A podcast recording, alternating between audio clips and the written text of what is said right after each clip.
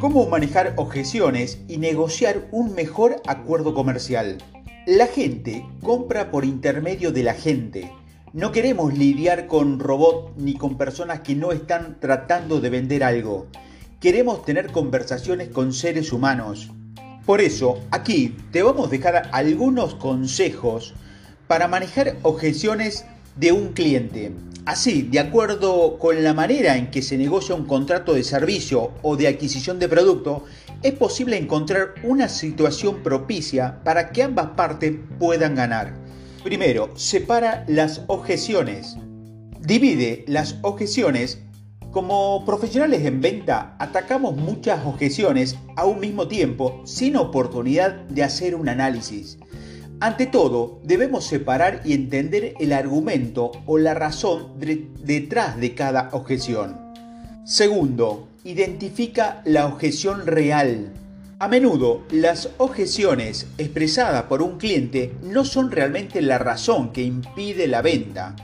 De acuerdo con esta matiz, lo que el prospecto está diciendo no es que realmente lo que quiere decir, solo es una forma de manifestar que no comparte tu razonamiento en el proceso de compra, pues es su modo de negar tus propuestas. Tercero, espera el mejor momento. Debes de cumplirse dos condiciones para que la venta se efectúe. Primero, es indispensable el interés de compra, lo que se manifiesta a través de las acciones del cliente que busca adquirir un producto o servicio. Después, Debe, ocurrir un momento de compra donde la situación externa del comprador y del vendedor facilitan el cierre final. En algunas ocasiones, el interés puede manifestarse en la intención del cliente, pero no es el mejor momento de compra. Por lo general, Iberoamérica posee mercados susceptibles a cambios que las empresas no pueden controlar factores que pueden afectar negativa o positivamente una negociación y un proceso comercial. Por ejemplo, cambios en temas políticos, económicos, sociales, hasta emergencias en el medio ambiente. Los prospectos simplemente atraviesan por circunstancias en su línea de tiempo que hacen imposible cerrar una oferta de compra por lo que no debe considerarse como una falta atribuible a la responsabilidad del profesional de ventas.